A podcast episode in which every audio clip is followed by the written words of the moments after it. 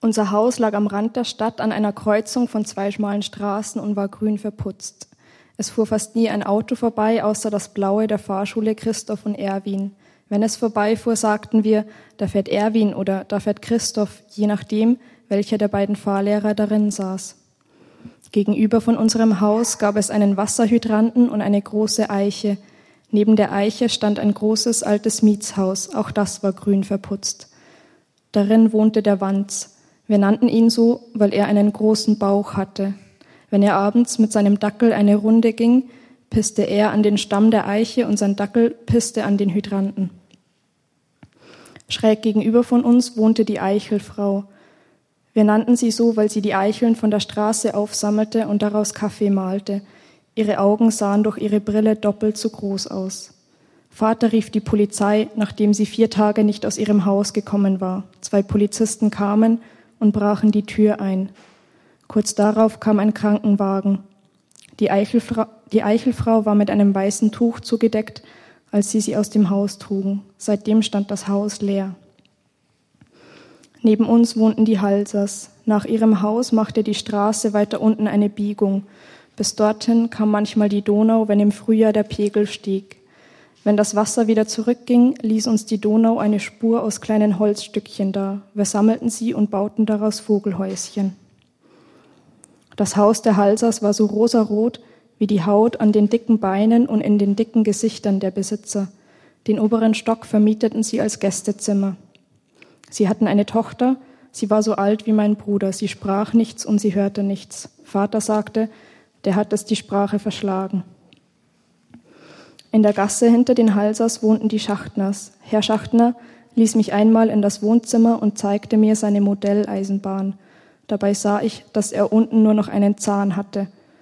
Frau Schachtner schenkte uns zu Ostern Schokolade. Die Schokolade hatte einen grauen Belag. Neben den Schachtners wohnten die Herolds. Das Haus der Herolds war, war mit dunklem Holz beschlagen. Im Sommer duftete es süß. Die Fliesen auf der Veranda waren zersprungen. Im Erdgeschoss wohnten Herr und Frau Herold mit ihren vier Kindern, drei Jungen und ein Mädchen. Herr Herold hatte immer die gleiche Jeans an und roch sauer aus dem Mund. Frau Herolds Backen hingen wie Vorhänge unter ihren Augen. Im oberen Stock wohnte der alte Herold. So wie ich nie hineinging, kam er nie heraus. Im Sommer stand ein Kübel auf seinem Fensterbrett. Er war aus milchigem Plastik und wir konnten von unten die gelbe Flüssigkeit durchschimmern sehen – nur einmal waren wir zu laut und er kippte die Pisse auf uns herab. Wir, wir schrien und sprangen weg, aber die Tochter der Halsers hörte nichts und wurde nass. Als wir einzogen in das grüne Haus, brachten wir eine Plastikbadewanne mit, denn ein Badezimmer gab es nicht. Die Wanne war nierenförmig, an einem Ende ein bisschen höher als am anderen. Ihr Rand war umgeschlagen und schmiegte sich an meine Handinnenfläche wie ein Treppengeländer. Das Plastik war apfelrot, nur auf einer Seite waren drei schwarze Teddybären aufgedruckt. Sie standen nebeneinander und hoben ihren linken Arm zum Gruß. Wenn ich auf alle Viere ging und mir die umgedrehte Wanne über meinen Buckel stülpte, konnte ich als Schildkröte durch die, durch die Küche kriechen. Manchmal kroch ich gar nicht, sondern kauerte auf dem Boden und das Rot legte sich als Panzer um mich. Jeden Sonntag wurde die Wanne mit Wasser gefüllt das zuvor auf dem Holzofen in einem Einkochtopf erhitzt worden war. Die Wanne stand in der Mitte der Küche. Dort, wo das Wasser beim Einschütten daneben gegangen war, weichte der Holzboden dunkel auf. An den Glasscheiben der Küchentür und der Fenster setzte sich grauer Dampf ab und wir waren vom Dunst eingehüllt. Mein Bruder und ich badeten zuerst. Ich saß vorne, er dicht hinter mir. Mutter wusch uns, rieb uns trocken und kämmte uns die Haare. Vater kam nackt in die Küche und als er die Tür aufriss, verflüchtigte sich der wärmende Dampf nach draußen in den schwarzen Gang. Er brachte stattdessen Kühle mit sich. Vaters braunes Glied schwang bei jedem Schritt mit, während er von der Tür zur Wanne lief. Als er im Wasser saß und sich mit dem Schwamm wusch, bildete sich um die Wanne herum ein dunkler Ring auf dem Boden. Seine runden Knie ragten auf der Höhe seines, seines Kopfes aus dem Rot hervor. Unser Haus hatte vier Zimmer. Die Küche war unten, das Zimmer darüber gehörte mir und meinem Bruder. Mutter richtete das Zimmer neben unserem als Mahlstube ein. Dahinter lag Vaters Zimmer. Es war so klein, dass nur ein Bett und ein Tisch hineinpassten. Aus den Wänden machte er Bücherregale. Dadurch wurde das, wurde das Zimmer noch kleiner. Vor den Büchern standen alte Marmeladengläser und in den Gläsern schwammen Mäuseembryos und Ringelnattern in Spiritus. Wenn wir spazieren gingen, hatte Vater immer ein leeres Marmeladenglas im Rucksack. Er nahm nur die Tiere mit, die noch ganz waren. Der Boden in der Küche moderte. In der ersten Nacht im grünen Haus schliefen wir in der Küche auf einem Matratzenlager. Es waren dieselben Matratzen, auf denen mein Bruder und ich geboren worden waren. Mutter wollte, dass Vater den Boden herausriss. Sie sagte zu ihm, er müsse einiges im Haus umbauen, wenn wir hier als Familie leben wollten. Vater sagte, wieso? Hauptsache, es regnet uns nicht rein. Dann zog er für drei Wochen auf den Speicher, um Mutter zu zeigen, dass er dort nicht nass wurde. Wir blieben mit ihr in der Küche. Mutter strich in der Zeit öfter über ihren Bauch, als dass sie über meinen Rücken strich. Mit der Hand auf dem Bauch sah sie aus, als würde sie lachen, aber sie lachte nicht, also wusste ich, dass es etwas anderes sein musste. Mutter rief ihren Bruder an, damit er beim Umbau half. Er kam und sie rissen den Küchenboden heraus. Mein Bruder fand in der Erde alte Münzen, rieb sie an seiner Hose sauber und steckte sie in eine Holzkiste. Vater legte lange Bretter über die Erde. Wenn er über die Stege schritt, quoll an den Seiten der Matsch hervor und aus dem Profil seiner Schuhe fielen schwarze Klumpen. Als mein Onkel wieder weg war, hörte auch Vater mit dem Umbau auf. Einen Boden unter den Füßen und ein Dach über dem Kopf, das reicht doch, sagte er. Die Hand auf dem Bauch meiner Mutter wurde zu einer Kralle. Ich will auch mal was Neues haben, sagte ich, als mir Mutter den Anorak hinhielt. Es war der Anorak, den mein Bruder im Jahr davor, im Jahr davor meine Cousine und davor ihre Schwester getragen hatten. Das Innenfutter hatte sich zu kleinen, kleinen Knäulen verklumpt, die sich unten über der Naht sammelten. Am rechten Ärmel war ein karierter Flicken aufgenäht. Mutter ließ den Arm mit dem Anorak daran sinken und schaute mich an. Ihre Augen waren groß. Du hast ja recht, sagte sie und hängte die Jacke zurück an die Garderobe. Wir gingen in das Kaufhaus oben an der Straße und kauften einen neuen Anorak.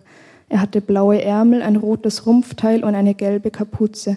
Die Kordeln an der Kapuze waren grün. Am Rücken, genau zwischen meinen Schulterblättern, waren vier graue Elefanten aufgestickt. Wenn ich den Anorak anhatte, konnte ich meinen Kopf noch so weit drehen, ich sah die Tiere nicht aber ich konnte meinen Arm so anwinkeln, dass ich mit meinen Fingern über die Tiere fahren und sie streicheln konnte. Am Abend führten Mutter und ich die neue Jacke aus. Ich leuchtete damit im Dunkeln. Als wir zurückkamen, schnitt uns Vater in der Straße vor dem Haus mit dem Rad den Weg ab. Er fuhr bis vor das Haus. Erst als wir vor ihm standen, drehte er den Kopf und sagte, Ah, ihr seid es, ich habe euch gar nicht erkannt. Das liegt wohl am neuen Anorak, sagte Mutter und strich über einen meiner blauen Ärmel. Neuer Anorak? Vater nahm die zwei Wörter in den Mund, als kaue er auf einem zähen Stück Fleisch. Dann spuckte er sie vor uns auf den Boden und ließ uns damit vor dem Haus stehen. Mutter lag auf dem Kanapee und war bleich im Gesicht. Sie bäumte sich immer wieder auf, so als wäre sie an ihren Fersen und an ihrem Kopf festgenagelt und alles andere streckte sich gegen die Zimmerdecke. Ihr Mund blieb dabei verschlossen. Ich wusste nicht, was ich tun konnte. Ich streichelte ihren Bauch, bis sie sich wieder aufbäumte, dann streichelte ich ihre Hand. Die Hand sah aus, als würde sie nach etwas greifen wollen. Ich fuhr mit den Fingern die Adern entlang. In der fünften Nacht hörte ich einen Schrei aus ihrem Zimmer. Ein Krankenwagen kam kurz darauf, das blaue Licht leuchtete bis in unser Zimmer hinein. Ich konnte nicht wieder einschlafen. Das blaue Licht und die Sirene hatten sich durch meine Augen und meine Ohren in meinen Kopf gefressen. Als mein Bruder und ich am Morgen an den Frühstückstisch kamen, saß nur Vater dort. Es gab Brot mit Marmelade, die Butter hatte er im Kühlschrank vergessen. Mutter wurde operiert und lag danach zwei Wochen auf der Intensivstation. Wir durften sie nicht besuchen. Kinder sind die reinen Drecksschleudern, sagte der Arzt. Sie blieb über Weihnachten im Krankenhaus. Dafür schickte sie ihre Mutter zu uns. Großmutter wollte unter dem Tannenbaum ein Geschenk hervorholen, bückte sich und ihr Haar fing Feuer. Vater löschte es mit der Decke aus meinem Bett.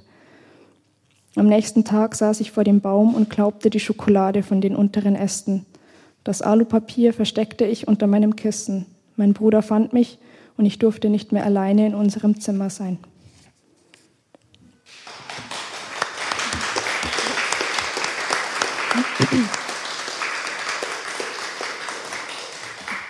Wie gesagt, kommen wir jetzt zu unserem Briefverkehr, zu unserem Mailverkehr vielmehr, den wir extra für diese Lesung heute gestartet haben und aus dem wir gerne den Anfang Ihnen vorlesen möchten. 23. April, 11.34 Uhr. Liebe Luise, als ich gestern im Zug saß, neun Stunden lang, dachte ich an dich und dass du in Wien warst und ob es dir dort wohl gut gegangen ist. Hat es geschneit wie in der Schweiz? In Italien war es wunderbar warm und sonnig. Aber auch in der Schweiz ist es jetzt gar nicht mehr so übel. Die Vögel pfeifen, auch hier ist es grün geworden. Wie schön. Wir hatten eine gute Ferienzeit, intensiv, manchmal auch anstrengend. Ferien, bevor Elias auf die Welt gekommen ist, bedeutete lesen, wandern, plaudern, schweigen, entdecken. Entdeckt haben wir viel und der neue Fokus mit Kind ist auch ein Gewinn. Wir haben diverse Spielplätze in Florenz abgeklappert, italienische Eltern mit ihren Kindern beobachtet und viele potenzielle Nonnas kennengelernt. Am Mördan ergab sich der Spielplatz von alleine. Wir sind mit dem Boot gefahren, haben frittierten Fisch gegessen, Wein getrunken, sind spaziert. Gelesen habe ich drei schmale Bücher, nicht viel, aber immerhin. Eines davon hat mir Lust gemacht, selbst weiterzuschreiben. Morgen beginnt der Alltag wieder, das bedeutet, die Morgen habe ich wieder für mich, ich möchte weiterschreiben im Text. Vor den Ferien habe ich Teil 1 meines zweiten Romanprojekts beendet, das heißt, so weit beendet, wie ich das im Moment so alleine schaffe. Jetzt geht es weiter mit Teil 2. Du weißt, wie das ist. Nach zwei Wochen wieder einsteigen in den Text kann auch etwas Angst machen. Hat er brav auf mich gewartet? Wird er mich anfallen, zerfleischen? Hat er sich in der Zwischenzeit irgendwo versteckt? Muss ich ihn also zuerst suchen? Ich werde sehen. Und wie ist es dir ergangen? Wie war Wien? Schnitzel, Schnee, dicke Umarmung nach Biel. Ich hoffe, du genießt den Frühling. Laura. 23. April, 12.50 Uhr. Meine liebe Laura, ungefähr zehnmal habe ich versucht, dir von Wien aus zu schreiben, aber immer wieder habe ich abgebrochen, weil ich mich dort ganz in mich zurückgezogen habe und kein Mitteilungsbedürfnis hatte. Ich habe die Wohnung dort kaum verlassen, außer um mir doch ein wenig Auslauf zu gönnen, wenn die Buchstaben vor meinen Augen zu heftig getanzt haben und um einkaufen zu gehen. Sie hat mir absolut gut getan, meine Schreibklause, und ich hätte zwei statt einer Woche gebraucht. Auch ich bin jetzt wieder im Alltag zurück, also montags bis mittwochs unterrichten und an den restlichen Tagen meinen Kopf regenerieren, weil die Kurse einfach doch meine ganze Kraft fordern. Habe auf der Rückfahrt von Wien nach Biel diverse Schreibaufenthaltsstipendien gegoogelt und jetzt eine lange Liste, wo ich mich überall bewerben möchte. Ich glaube, ich brauche das lange Phasen, in denen ich von aus in, de, in denen ich von außen vom Schreiben abgehalten werde und dann kurze Zeitfenster, in denen ich intensiv ins Lesen und ins Schreiben hinabtauchen kann. Habe jetzt ab Mai auch einen Platz im Fravelier-Atelier, was bedeutet, dass ich Wien hier in Biel weiterführen kann, wenn auch in kleineren Maßen. Aber ich freue mich schon irrsinnig darauf. Und so einen Platz zum Arbeiten zu haben, macht einfach Sinn. Ich sitze gerade mit Oropax am Schreibtisch, weil Steffi im Zimmer nebenan Klavier spielt und Belcher laut persische Vokabeln vor sich aufsagt. Jetzt bin ich ungefähr zehn Minuten lang vor dem Bildschirm gesessen und habe überlegt, was schreiben. Ich muss sagen, so ganz unbefangen fühle ich mich gerade doch nicht, da ich weiß, dass wir im Juni daraus vorlesen werden. Deswegen gehe ich jetzt erstmal in die Küche. Kochen hilft meistens, wenn ich nicht weiter weiß. Ich wünsche dir einen guten Einstieg in dein Schreiben und hoffe, du kannst den Text bezwingen, bevor er dich zerfleischt. Ich bin gespannt zu hören, wie es dir ergangen ist. Feste Umarmung zurück, Luise. 23. April, 14.07 Uhr. Liebe Luise, Unbefangenheit, du sagst es, es ist gar nicht so einfach, da zieht sich eine Linie zwischen Öffentlichkeit und Privatheit, die auch ich beim Schreiben jetzt spüre, aber ich tue jetzt einfach so, als käme diese Unbefangenheit davon, dass wir uns schon länger nicht mehr gesprochen haben, was ja der Fall ist, und so erklärt sich das Herantasten aneinander oder an die Themen, die es zu erkunden gibt. Vergessen, gegessen. Ich habe auch Hunger und würde gern mit dir schlemmen. Besuchst du uns mal? Ich weiß, es ist noch nicht Sommer, aber wir könnten picknicken. Freunvilliers, wie schön, der Duft dort oben unterm Dach, ich erinnere mich genau, abgestanden irgendwie, aber nicht schlecht, und der Blick aus dem Fenster zum Parkplatz vor dem Restaurant, an Sommertagen die Wanderer, kein schlechter Ort zum Schreiben. Ich verstehe gut, dass du ihn brauchst, diesen Ort. Mir ging es ähnlich, als ich im Februar endlich einen Atelierplatz hatte, wieder meinen, diesen Raum nur für den Text und mich, mein Brustkasten in Form eines Raumes, kann auch bedrohlich sein. Wo würdest du gerne hinfahren für den Schreibaufenthalt? Ich träume auch, auch wenn es nur ein Monat wäre. Elias und Andi müssten mitkommen. Wir müssten irgendwie eine Form finden, wie wir beide, also Andi und ich, zum Arbeiten kommen könnten. Mal schauen. Im Mai begnüge ich mich mit einer Woche Jurte. Habe ich das schon erzählt? Die kann man mieten hier in der Ostschweiz mit Blick ins Grüne. Und wenn ich Sehnsucht nach Elias habe, bringt Andi ihn vorbei. Ich gehe jetzt auch mal kochen. Bis bald, meine Liebe. Ich finde es übrigens wunderbar zu wissen, dass wir uns in den nächsten Wochen ganz viel schreiben können. Wir sprengen den Rahmen. Laura. PS, es freut mich sehr, dass du wieder ins Schreiben zurückgefunden hast. 7. Mai, 12.25 Uhr. Liebe, liebe Laura, schon wieder zwei Wochen rum, seitdem ich mich das letzte Mal gemeldet habe, das tut mir leid. Irgendwie hinke ich zurzeit allen Dingen hinterher. Zudem bin ich schon wieder eine gute Woche lang mit einem Infekt flach gelegen, als würde sich bei mir das Schreiben und das Kranksein gegenseitig bedingen. Vergangenen Freitag hatte ich eine Lesung in Berlin, auch da war ich ziemlich lädiert, meine Nase lief ohne Ende, also besorgte ich mir zwei Stunden vor der Lesung ein Nasenspray. Davon schwoll aber meine Zunge an, so als wäre ich beim Zahnarzt gewesen und mein Mund wacht erst langsam wieder von der Betäubung auf. Was ist besser für eine Lesung? eine laufende Nase, mit der man ständig ins Mikrofon schnieft oder eine geschwollene Zunge. Bin gespannt, was mir fehlen wird, wenn wir diesen Text zusammen lesen. Eine Bindehautentzündung, eine Darmgrippe. Hm. ich bin gesund. das wirklich Störende an diesem ständigen Kranksein ist irgendwie nicht die Krankheit selber, sondern dass ich damit einfach voll in die Fußstapfen meiner Mutter trete. Kunst machen und krank sein. Und ich will das so nicht akzeptieren, aber gleichzeitig weiß ich, dass es nur besser werden kann, eben wenn ich es akzeptiere. Wie geht es dir mittlerweile gesundheitlich? Dich hat das ja auch ziemlich oft erwischt im letzten Winter. Und wie ging es dir die letzten zwei Wochen mit dem Schreiben? Hast du wieder in den Text zurückgefunden? Ich habe mich seit Wien nicht mehr getraut, mein Dokument zu öffnen.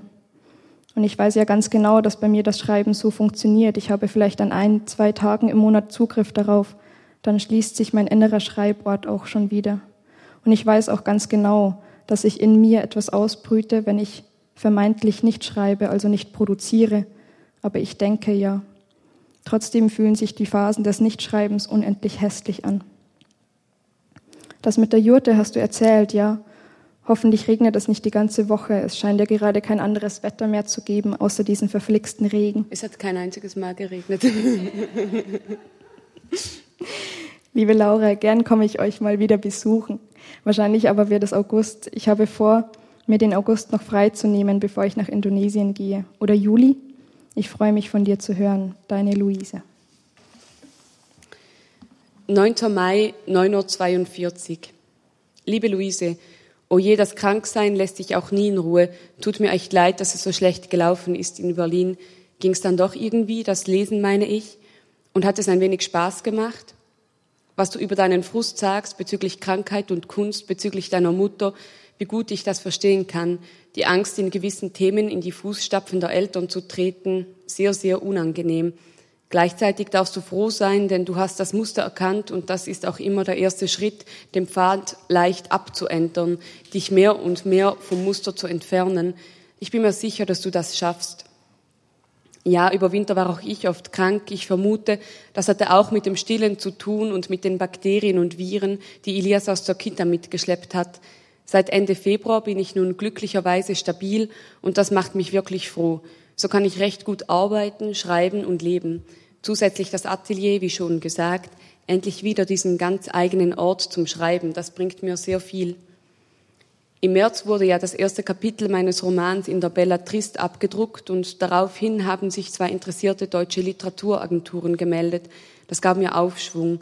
Eine dieser Agenturen ist ganz klein, ein Mann, der literarischer Übersetzer ist und lange auch als Lektor in Verlagen gearbeitet hat, vertritt heute eine Handvoll Autorinnen. Wir haben schon dreimal telefoniert, er wirkt sehr sympathisch und ich habe ihm den ganzen ersten Teil des Romans zum Lesen geschickt. Ich sage dir, das war so gut. Seit wir nicht mehr am Literaturinstitut sind, hat sich das Schreiben ja etwas anders gestaltet. Bei mir liegt der Unterschied weniger in der Quantität. Ich schreibe ja relativ regelmäßig, aber den Text nie jemandem zur Durchsicht geben zu können, wie früher im Mentorat, nie über den Text sprech, zu sprechen, wie damals mit Ruth oder Francesco, das war manchmal schon hart, aber auch schön. Weil ich kein Feedback bekommen habe, musste und konnte ich diesen Textweg alleine gehen, musste und durfte ich selbst noch mehr denken und durchdenken, was auch einfacher geworden ist, weil mich dieser Text weniger lenkt, ich ihn gewissermaßen mehr in der Hand habe als den ersten Roman. Aber das ist ein anderes Thema. Wie gesagt, nun bin ich im Austausch mit diesem Agenten, der wirklich Freude hat an Texten, gut darüber reden kann und an den ich mich nun immer wenden darf, egal ob es um diesen Text im Spezifischen geht oder um andere Fragen. Das Ganze kam genau zum richtigen Zeitpunkt. Also ich habe nach unseren Ferien wieder in Schreiben gefunden, überdenke Teil 1 gerade nochmals etwas, da braucht es noch einige Schwerpunkte. Danach in der Jurte möchte ich vor allem an Teil 2 arbeiten. Meine Liebe, ich wünsche dir viel Geduld beim Warten darauf, dass die Tür zu deinem Schreibraum sich öffnet. Es ist manchmal so schwierig. Soll ich forcieren und äh, mich überwinden, manchmal sogar zwingen, an den Text zu sitzen und komme ich dann hinein? Oder muss ich es einfach sein lassen, alles andere tun, aber mich ja nicht an den Schreibtisch setzen? Das erinnert mich sehr an Biel. Hast du ein Notizheft? Führst du das noch? Mir hilft das in diesen Momenten nicht schlecht. Das hilft immer dabei zu haben und es zur Hand zu nehmen, wenn ich einen kleinen Einfall habe, wo auch immer ich mich gerade befinde. Manchmal öffnet sich der Schreibraum dann auf einmal. Ich umarme dich, Laura. 12. Mai, 8.03 Uhr. Lieb Luise, PS, ich wollte noch etwas schreiben bezüglich Freude am Schreiben und bezüglich Ego, das ein andermal, aber noch kurz, was liest du gerade? Ich habe von Doris Lessing Das fünfte Kind und von Hilary Mantel Jeder Tag ist Muttertag gelesen, sehr empfehlenswert beides abgründige Figuren, Zynismus, aber gut ertragbar finde ich, weil die Figuren trotz allem nicht zerschlagen werden von den Erzählerinnen. Weißt du, was ich meine? Jedenfalls geht es bei beiden Büchern auch um Geburt und Kinder auf teilweise grausame Art und Weise.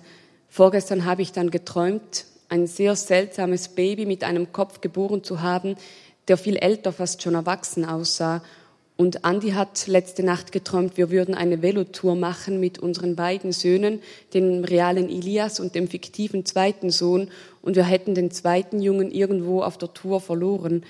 So sickert also die Literatur sehr, sehr tief. 22. Mai, 19.29 Uhr. Liebe Luise, Tag 1 in der Jurte. Ich weiß, der Ball liegt bei dir, aber ich musste heute schon dreimal an dich denken, daher eine kurze Mail. Ich berichte, Erkältung ohne Ende, daher schwieriger Start. Bin, bin gestern mit dem Velo angeradelt, dicker Hals, aber Sonne, nach Hauptwil Gotthaus, was für ein Name. Nun sitze ich auf der Terrasse vor der Jurte, Blick auf Grün und Grün und Grün, Helle Wiese, dahinter Bäume aller Art, zwischen ihnen schlängelt sich die Sitter, leise rauscht der Fluss. Etwas lauter die Autos auf der Straße dahinter, aber vor allem höre ich Vogelgezwitscher. Ist das ein Ort, wo man schreiben sollte? Eigentlich viel zu schön, sollte man meinen. Um die Ecke hat's einen Bauernhof Selbstbedienungsladen, Sugo, Erdbeeren, Sirup, Käse, Glasse. Ich mal wieder alleine musste mich erst mal finden. 15 Monate mit Baby und Kleinkind liegen hinter mir. Keine einzige Nacht habe ich ohne Elias verbracht, fast unvorstellbar. Und so schnell ist diese dauernde Anwesenheit vergessen, will heißen, so schnell habe ich mich wieder ans Alleinsein gewöhnt. Am Nachmittag nach dem Mittagsschlaf ist dann auch das Schreiben gekommen. Roman Teil 2, wie gesagt. Fenna, Verena und Rahel treffen sich im Haus von Rahels Familie in der Ostschweiz.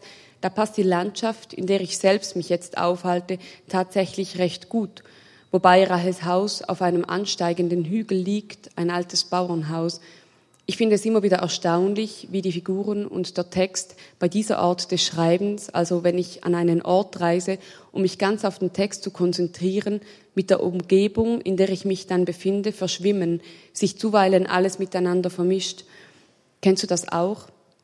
dass die Figuren dann plötzlich überall mal auftauchen können, hier ein Satz, da eine Idee und dann wieder einfach lesen, schlafen. Jetzt Abwasch, dann früh schlafen. Gestern war ich um acht oder so im Bett, heute Morgen um sechs wach, die Vogelstimmen waren fast schmerzhaft laut, Nebelschwaden überm Flussbett. Fühl dich herzlich umarmt, ich freue mich von dir zu hören. Laura. 27. Mai, 22.08 Uhr.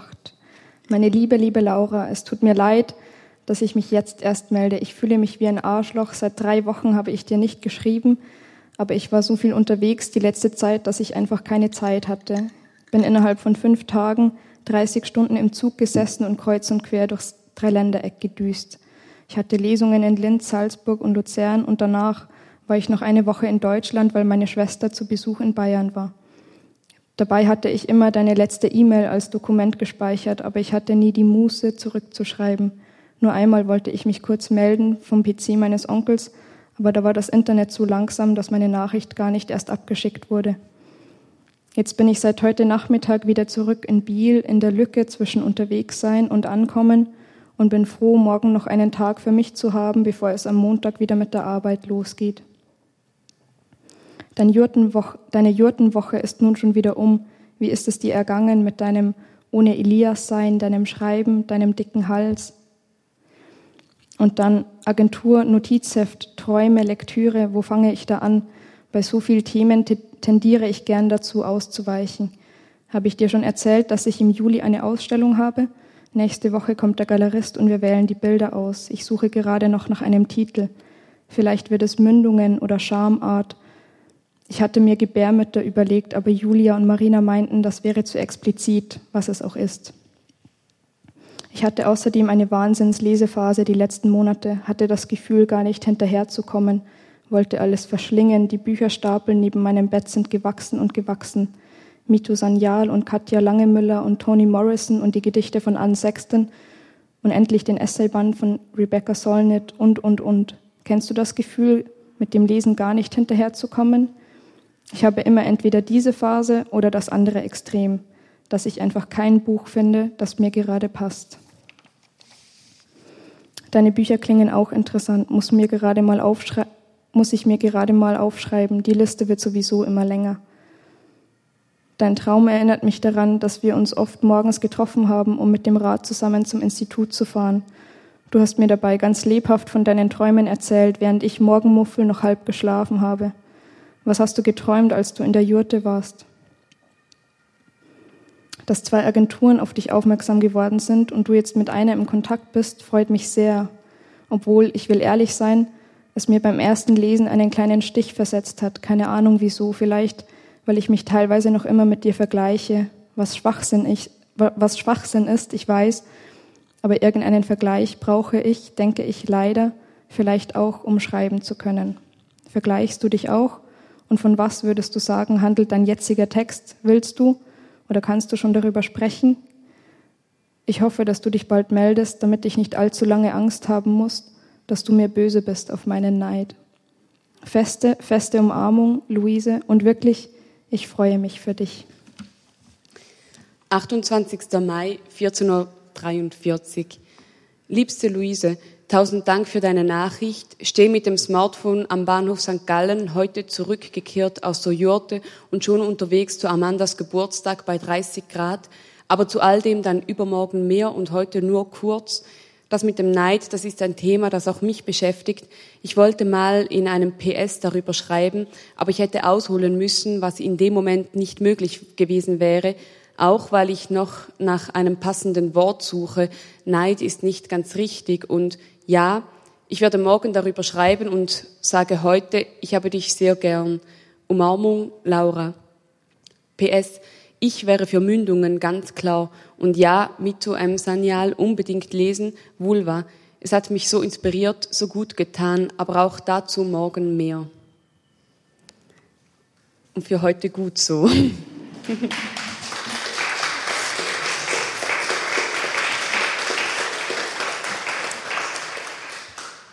ähm, ich habe eben im Mail-Kontakt auch darüber geschrieben, wie ich an meinem neuen Text arbeite. Ich wollte ursprünglich eigentlich aus, aus dem Roman, der eben letztes Jahr erschienen ist, was lesen, aber es passt so gut, beim ersten Kapitel des neuen Projekts einzusteigen. Und ähm, das Projekt oder der Titel, der Arbeitstitel lautet In Zwischenräumen.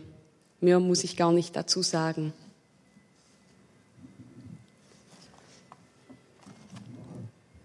Eins. Am Tag, als ein Ei auf Kommando des luteinisierenden Hormons ihren rechten Eierstock verließ und sich mit einem Spermium vereinte, saß Rahel in der zweitvordersten Reihe an einer Lesung. Im vorgetragenen Text ging es, ging es, um einen Protagonisten namens Boris, der sich in einem abgelegenen Schweizer Dorf nahe der deutschen Grenze ein Haus aus Glas baute und zwischen Rahels Beinen kitzelte es jedes Mal, wenn sie ihren Blick auf das zusammengebundene hellbraune Haar des Autors richtete. Schloss sie kurzzeitig die Augen, hörte Rahel eine dunkle, gefestigte Stimme – Betrachtete sie den Autor von der Seite, hätte sie ihm die fast 40 Jahre, die er laut Programmheft aufwies, jedoch nicht zugeschrieben. Es lag an seinem Blick. Solange er in sein Buch schaute, sah er entschlossen aus, feurig für jedes Wort, das er vorlas, aber sobald er den Blick hob, war sein Ausdruck abgelöscht, als würde ihm bewusst, dass sein Text für das Publikum nicht der richtige war. Immer wieder kniff er die Augen zusammen, kein schöner Mann, dachte Rahel, als sie ihn weiter musterte. Sein langer Oberkörper war schlaff zu einem Zeh gekrümmt, das zusammengeknöpfte Hemd spannte sich auf Bauchnabelhöhe. Und doch hatte er Rahels Begehren geweckt, während sich gleichzeitig und von Rahel unbemerkt ein männlicher und ein weiblicher Vorkern in ihr zu einer Zelle vereinigten, dazu bestimmt, am Tag darauf mit der Zellteilung zu beginnen, sich auf den Weg zur Gebärmut zu machen, in gleichmäßigem, langsamem Tempo. Der Zellknäuel würde sich in die satte Gebärmutterschleimhaut einnisten, würde Rahels Brüste anschwellen lassen, Ihr Kopf würde in diesen ersten Tagen nach der Zeugung, nach der Lesung am Literaturfestival klar, nur der Körper würde das Neue, das Ungewohnte ahnen, dieses Ungeborene. Rahel würde wie in Watte gepackt durch die Spätfrühlingstage gehen und frische Blättchen vom Rosmarin kauen, der auf ihrem Balkon wucherte. Die Hitze kam früher als von den Meteorologen prognostiziert. Zwei Wochen nach der Lesung am 5. Juli 2012 stand Rahel schon um halb acht in ihrem stickigen Übungsraum vor der vollgekritzelten Partitur. Ihr mattbraunes Haar war ungekämmt, eine Strähne fiel ihr in die Stirn und Rahel schob sie wieder und wieder mit der linken Hand hinters Ohr. Sie vermochte die Notizen nicht mehr zu entziffern. Ihr Körper pumpte unentwegt Blut in den Kopf, viel zu viel und viel zu schnell. Sie verlagerte ihr Gewicht vom einen auf den anderen Fuß. Mit der rechten Hand umschloss sie den Schwangerschaftstest. In ihrem Kopf blinkten die beiden pinken Streifen, Warnsignale, die runder und runder wurden zu zwei Ovalen, darin Auge, Auge, Nase, Mund, ein heller leuchtetes Gesicht und eins im Schatten, ihre Mutter, ihr Vater. Rahel hob an zu singen, doch ihre Stimme klang belegt und verrutschte bei den hohen Tönen. Die Gesichter lösten sich auf, tauchten unter an den Ort zwischen Licht und Schatten in die Abwesenheit, die für sie beide seit langem umgab, auf ganz unterschiedliche Weisen. Rahel griff nach dem Smartphone, das neben einem abgebissenen, angebissenen Apfel auf dem Klapptisch schräg vor ihr lag. Zum Kotzen übel war ihr. Hyperemesis war dann auch das erste Wort, das sie nachschaute im Online-Duden. Darauf folgten Begriffe der menschlichen Geschlechtsteile, der Zeugung, der Schwangerschaft und Rahel nannte die Dinge an diesem Morgen ausschließlich bei ihren wissenschaftlichen Namen. Oozyte, Spermatozoon, Ovar, Tube, Embryologie. Sie versuchte, die Geschichte der Zeugung zu rekonstruieren, luteinisierendes Hormon, diploider 2-Chromatid-Chromosomensatz, Uterus. Wörter, die sie nur schwerlich in ihrem Gedächtnis behalten konnte, und so sang sie die Begriffe eingepackt in schrille, willkürliche Melodien.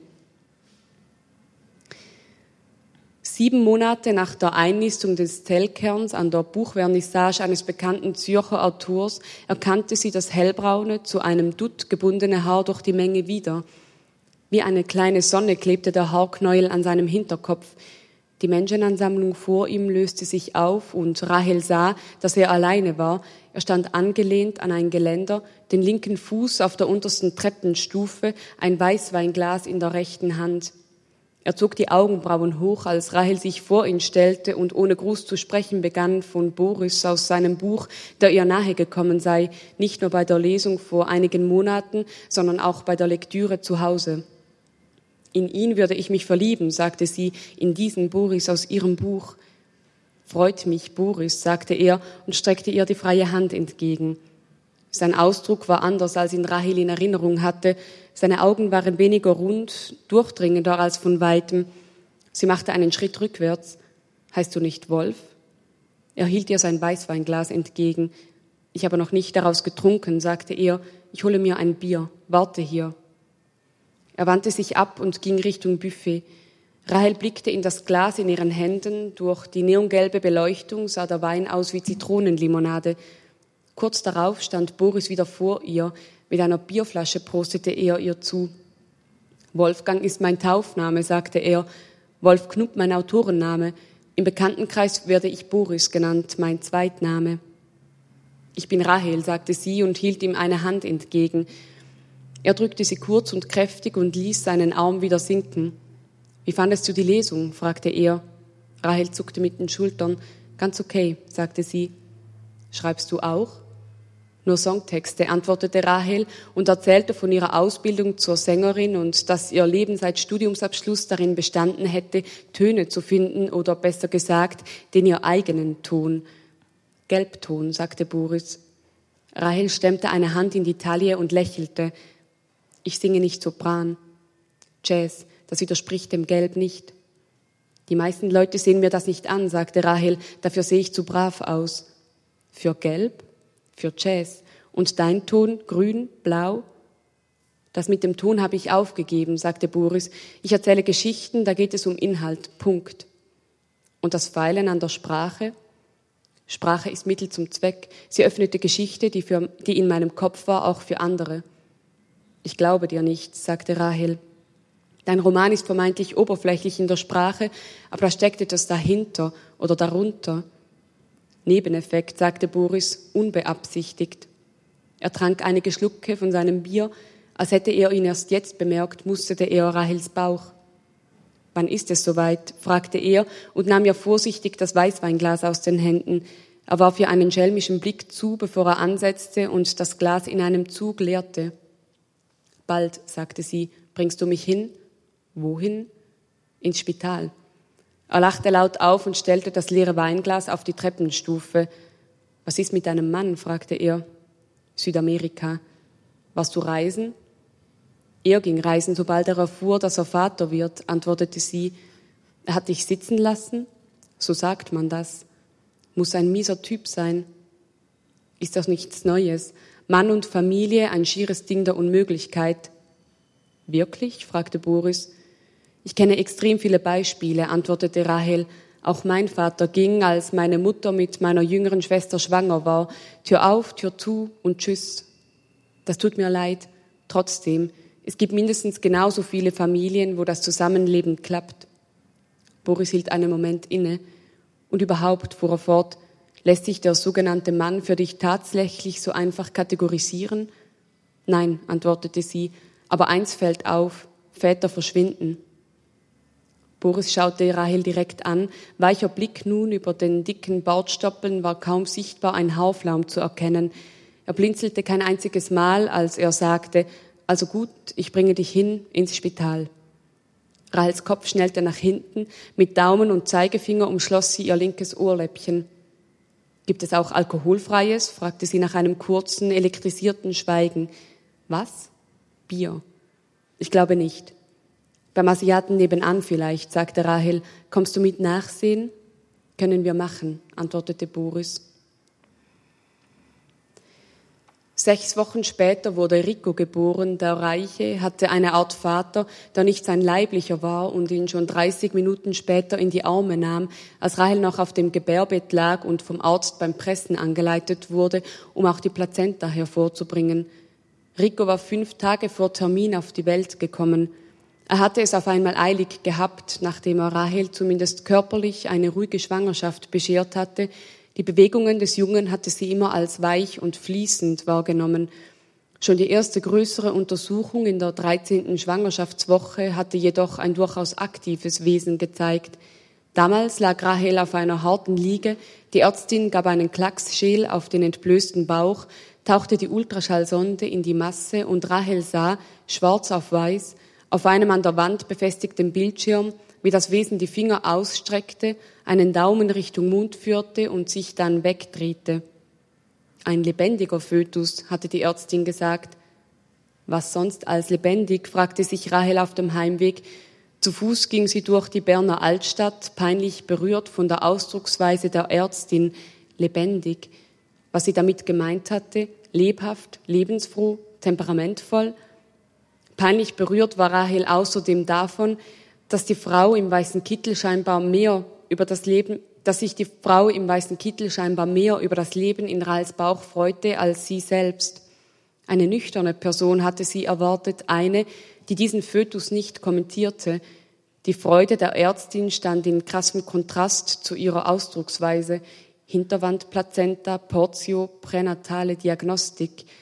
Mein Fötus, sagte Rahel leise, als sie an einer Straßenverzweigung stehen blieb und die Ultraschallbilder aus der Jackentasche kramte. Trotz ihres Entschlusses, die Bilder in einem öffentlichen Abfalleimer zu entsorgen, betrachtete sie diese noch einmal. In Schwarz und Weiß schälte sich aus der Graufläche, die ihre Gebärmutterwand darstellen sollte, dieses Geschöpf, gespenstähnlich, mit einem klar zu erkennenden Hirn in Herzform. Die Ärztin hatte während der Untersuchung genau erklärt, wo was zu erkennen war. Der Kopf, die Nackenfalte, die Oberschenkel und Füßchen, alles wurde gemessen, im Computer abgespeichert und schließlich als in der Norm verbal mit einem Häkchen versehen. Die Bilder ekelten Rahel und dieses Gefühl wiederum beschämte sie umso mehr, weil sie nicht einordnen konnte, was ihr Problem mit ihnen war. Sie sollten ihr Kind zeigen, aber Rahel hatte keine Ahnung, was dieses Kind war. Danke.